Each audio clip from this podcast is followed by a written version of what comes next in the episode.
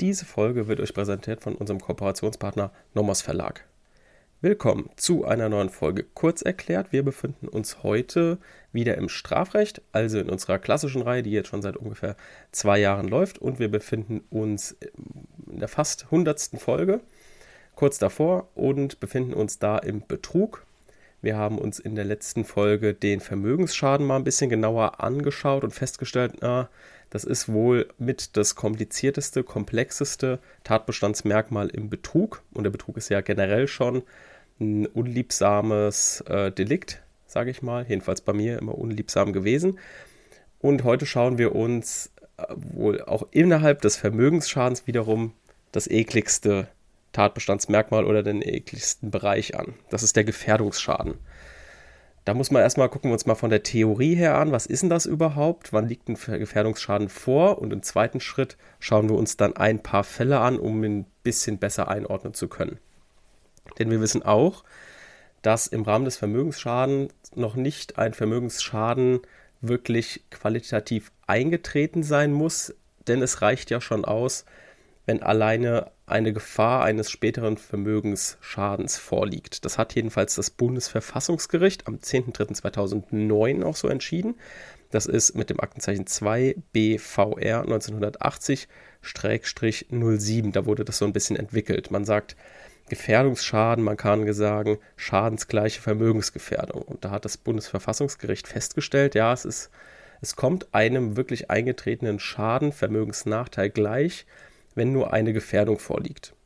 Das ist natürlich jetzt wieder äußerst weit, das wollen wir natürlich nicht, ähm, sondern wir müssen das ein bisschen eingrenzen. Und deswegen haben die Gerichte oder die Rechtsprechung so entwickelt, dass auch eine konkrete Vermögensgefährdung vorliegen muss. Das heißt, eine rein abstrakte Vermögensgefährdung reicht nicht aus, sondern man muss den Schaden auch genau beziffern können. Also das Opfer muss schon sagen können, in welcher Höhe der Vermögensschaden eintreten wird.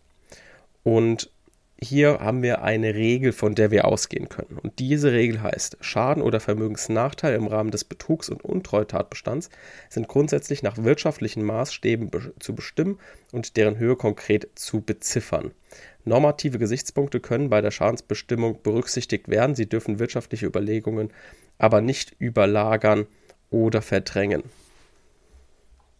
Das heißt, wir wissen, aha, die Gefährdung die muss auf jeden Fall irgendwie bestraft werden. Die muss zu einem Vermögensnachteil, jedenfalls im Sinne des Tatbestandsmerkmals führen, weil es ansonsten dem, der Allgemeinheit nicht gut täte, wenn das dann nicht bestraft wird, um natürlich die ganzen Strafzwecke zu erfüllen, um auch denjenigen zur Rechenschaft ziehen zu können, der allein nur das Vermögen gefährdet hat. Dem müssen aber natürlich auch Grenzen gesetzt werden, ist klar, nur die normativen Punkte können nicht berücksichtigt werden, sondern natürlich haben auch die wirtschaftlichen Punkte darin zu tun. Also Gefährdungsschaden ja, aber muss konkret beziffert sein.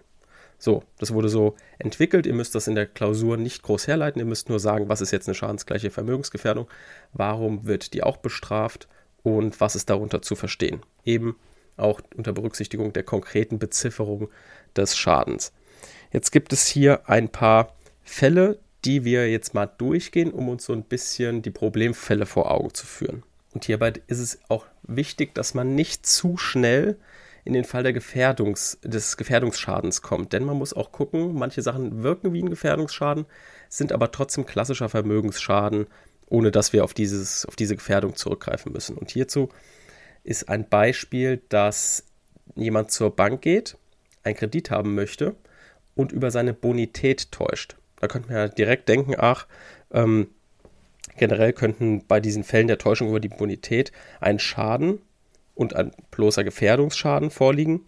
Aber man sagt eben, nee, guck mal, wir haben hier ja schon einen richtigen Schaden, weil eine Forderung gegen einen nicht solventen Schuldner hat einen geringeren wirtschaftlichen Wert als eine Forderung gegen einen solventen Schuldner. Also haben wir wirklich tatsächlich einen Vermögensschaden. Wir befinden uns hier also nicht in der reinen Gefährdung, sondern allein, dass dieser Kreditvertrag so abgeschlossen wurde und eben die Forderung der Bank gegen einen weniger solventen Schuldner nicht so wirtschaftlich ist, wie natürlich gegen einen solventen Schuldner, bedeutet natürlich schon einen direkten Nachteil. Wir müssen überhaupt nicht auf den Gefährdungsschaden zurückgreifen. Genau das Gleiche liegt vor beim Anlagebetrug. Das ist ein ähnliches Beispiel. Auch bei so Schneeballsystemen hier geht der BGH eben auch von einem endgültigen Schaden aus. Kleiner speziellerer Fall ist jetzt ein Fall der Konto, des Kontoeröffnungsbetruges. Hier liegt eben ein Gefährdungsschaden vor, wenn der Täter unter Täuschung über seine Zahlungswilligkeit eine EC-Karte erschleicht und diese plant im PIN-Verfahren einzusetzen. Ne? Also er will immer die PIN dazu eingeben, wenn er diese, wenn er die Karte benutzt. Und warum ist das so? Das ist eben so, weil hier der Kartenaussteller gegenüber dem Leistungserbringer, also zum Beispiel dem Rewe oder sowas oder irgendeinem anderen Supermarkt, eine Einlösungsgarantie übernimmt. Also wenn jetzt ich der, als derjenige, der die Karte benutzt, die PIN eingibt, dann verspricht der, sage ich jetzt mal umgangssprachlich, der Kartenaussteller dem Leistungserbringer die Zahlung zu erbringen, auch wenn auf dem Konto das Konto, also das Konto nicht gedeckt ist.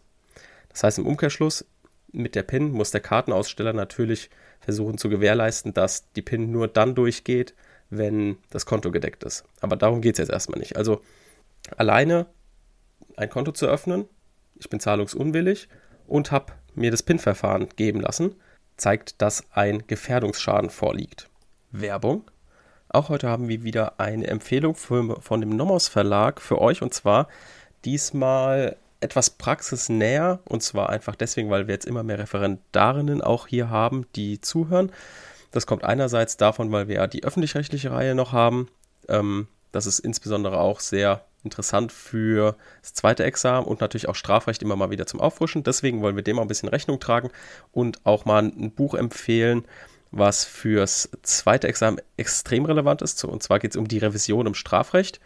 Ähm, immer ein heikles Thema, weil es, es ist zwar sehr strukturell, aber viele mögen das nicht. Und deswegen, ähm, das habe ich zum Beispiel jetzt, das Buch, was ich euch empfehle, für mich im zweiten Examen als Vorbereitung genommen. Das ist ähm, die Revision im Strafrecht von Weidemann Scherf. Und zwar behandelt das praktisch alle klassischen Probleme im Revisionsrecht im Strafrecht. Da gibt es Klassikerprobleme, die man einfach nur auswendig lernen muss. Deswegen ist es einerseits attraktiv, das Revisionsrecht, weil man halt viel auswendig lernen kann und auch damit gute Punkte schreibt, wie es eigentlich übrigens im Strafrecht öfter der Fall ist. Ähm, andererseits ist es einfach trotzdem ein unbeliebtes Thema. Deswegen ähm, ja, empfehle ich euch das Buch gerne. Das hat ungefähr 200 Seiten, ist also auch nicht sonderlich dick. Es sind halt nicht super viele Probleme, aber ähm, trotzdem teilweise Probleme, die zu finden in der Klausur ist eben das Schwere. Und das, damit hilft das Buch eigentlich ganz gut. Und deswegen kann ich euch das nur ans Herz legen. Das ist die Revision im Strafrecht von Weidemann Scherf. Werbung Ende. Der Klassiker des Gefährdungsschadens oder das, was sehr oft in Klausuren drankommt, das hat jetzt mit der Makeltheorie zu tun, beziehungsweise mit der modifizierten Makeltheorie. Also, ähm, sage ich mal, um das Problem irgendwo aufzureißen. Es geht darum, dass jemand eine Sache, an der Eigentum erworben hat, aber von dem, ich sage jetzt mal, Betrüger über die Eigentümerstellung getäuscht wurde. Also der Betrüger hat gesagt, ja, hier, ich bin berechtigt, dir das Eigentum zu übertragen. Und das Opfer in unserem Fall sagt, ah, cool, dann erwerbe ich mal von dir Eigentum. So, und jetzt stellt sich die Frage, ob eben Eigentum, was man erwirbt, bemakelt ist, wenn ich es nur gutgläubig erwerbe. Weil jetzt die ursprüngliche Ansicht, die ist jetzt schon etwas älter, also das wurde früher so vertreten, die sagen eben, wenn man nach 932 Eigentum erwirbt, also gutgläubig, dann haftet ein sittlicher Makel an diesem Gegenstand. Einfach deswegen, weil eben ähm, Zivil- und Strafverfahren sich daran anschließen können und weil das dann sozusagen bemakelt ist. Das ist einerseits kann natürlich richtig sein, ne, in, einem, in, einem, äh, in einem Prozess dann, in einem Zivilprozess, wenn der ursprünglich Berechtigte eben sein Eigentum wiederhaben möchte, dann muss er eben darlegen, ähm, dass derjenige, der das Eigentum erhalten hat, eben nicht gutgläubig war. So, daran sieht man aber auch schon, ah, okay, das muss ja dann derjenige, das muss ja der ursprünglich Berechtigte, muss das ja beweisen. Das heißt, in den seltensten Fällen ist es so, dass dem wirklich ein Makel anhängt und das wirklich zu einem Schaden dann auch führt. Das heißt, die heutige Auffassung sagt da, in der Regel liegt hier in unserem Fall dann kein Gefährdungsschaden vor. Denn der gutgläubige Erwerber hat in der Rechtsordnung eine sehr starke Stellung. Ne? Es ist nur in Ausnahmefällen eigentlich so, dass der Berechtigte dem neuen Eigentümer nachweisen kann, dass er eben nicht im guten Glauben war. So, das heißt, man muss sagen, mit der Makeltheorie kann man jedenfalls einen Gefährdungsschaden in der Regel nicht herleiten. Ne? Man muss natürlich im Ausnahmefall gucken, wenn der Sachverhalt so ausgelegt ist, dass es eindeutig ist, dass der nicht im guten Glauben war und auch eindeutig ist, dass der ursprünglich Berechtigte das auch beweisen kann, dass er nicht im guten Glauben war und es so detailliert aufgeführt ist, dann kann man schon sagen, okay, dann könnte Gefährdungsschaden schon vorliegen. Aber das ist jetzt hier in unserem Beispielsfall nicht so und auch in der Regel, ich habe noch keine Klausur gesehen, wo das so ist. Man muss es halt nur ansprechen und halt darauf achten, dass jetzt eben im Nachhinein noch ein Problem auftaucht, was wir schon besprochen haben. Und zwar haben wir in der Unterschlagung die wiederholte Zueignung besprochen. Also derjenige, der das jetzt ähm, weiterverkauft und weiter übereignet, zum Beispiel jetzt das Fahrrad, ähm, der hat das ja im Zweifel vorher, dadurch, dass er ja nicht Berechtigter ist, im Zweifel vorher durch auch eine Straftat erlangt, sei es jetzt durch Betrug oder Diebstahl oder was auch immer. Und nachdem ihr dann jetzt geprüft habt, okay, hat er durch Übereignung hier einen Betrug begangen, sagt ja, nee, liegt kein Vermögensschaden vor, wegen der Makeltheorie, die ist abzulehnen und so weiter. Und auch im Einzelfall ähm, ist hier die modifizierte Makeltheorie, passt die nicht, beziehungsweise führt die nicht zu einem Gefährdungsschaden. Könnt ihr sagen, okay, Betrug nicht aber vielleicht durch die Weiterübereignung eine Unterschlagung begangen, indem er sich die Sache wiederholt zugeeignet hat. Und wir erinnern uns, ja, das geht grundsätzlich. Man kann sich eine Sache wiederholt zueignen, wenn eben eine Schadensvertiefung eingetreten ist. Die Schadensvertiefung ist ja in unserem Fall dadurch eingetreten, dass der andere gutgläubig erworben hat. Das heißt, derjenige, dem die Sache ursprünglich gehört hat, sage ich jetzt mal umgangssprachlich, der hat jetzt eben das Eigentum an den gutgläubigen Erwerber verloren und dadurch ist nochmal eine Schadensvertiefung eingetreten. Ne? Vorher hat er nur den Besitz verloren und dann das Eigentum verloren. Also eine Schadensvertiefung. Das heißt, das müsst ihr euch immer merken. Wenn jemand eine Sache irgendwie durch eine Straftat erlangt hat und die dann weiterverkauft, müssen, müssen sofort bei euch die Glocken angehen im Kopf. Aha, also da müssen wir auf jeden Fall nochmal einen Betrug prüfen durch die Weiterübereignung. Da müssen wir auf jeden Fall nochmal eine Unterschlagung prüfen und im Zweifel wird es so sein, Betrug ablehnen und dann Unterschlagung bejahen wegen wiederholter Schadens, äh, wegen wiederholter Zueignung, wegen der Schadensvertiefung. Ne? Und da habt ihr hier alle klassischen Punkte abgeklappert. Also ihr habt Gefährdungsschaden besprochen, ihr habt die Makeltheorie besprochen, dann habt ihr es schön abgelehnt, ihr habt also einen Meinungsstreit geführt, dann kommt ihr wieder in die Unterschlagung rein, da habt ihr die wiederholte Zueignung, da gibt es ja auch zwei Meinungen, ne? Rechtsprechung und Literatur gehen da auseinander, aber hier kann man sogar den den smoothen Kniff machen, indem man sagt, wenn eben die Schadensvertiefung eingetreten ist, kann der Meinungsstreit oder die Streitentscheidung des Meinungsstreits dahinstehen, denn nach beiden Meinungen ist es bei einer Schadensvertiefung so, dass eben eine Unterschlagung vorliegt, weil die wiederholte Zueignung zulässig ist in dem Fall. Das heißt, ihr seht, da habt ihr unheimlich viele Punkte gesammelt, nur weil ihr euch gemerkt habt, a, wenn eine Sache, die, ich, die irgendwie durch eine Straftat erlangt wurde, nochmal weiter verkauft wurde, und weiter übereignet wurde, da kommen nochmal mehrere Sachen hinterher. Unter anderem gebe ich euch schon mal den Tipp, da kommt noch was dazu. Eventuell könnte man nämlich noch eine Hehlerei anprüfen. Das machen wir dann, wenn wir bei der Hehlerei sind. Aber merkt euch praktisch dieses Stufensystem. Äh, es übereignet jemand weiter. Aha, Betrug und Unterschlagung muss sofort kommen. Und das habt ihr dann schon abgespeichert und das könnt ihr dann am Ende der Klausur, das ist ja meistens dann Ende der Klausur, könnt ihr dann schön runterschreiben und nochmal gut Punkte sammeln.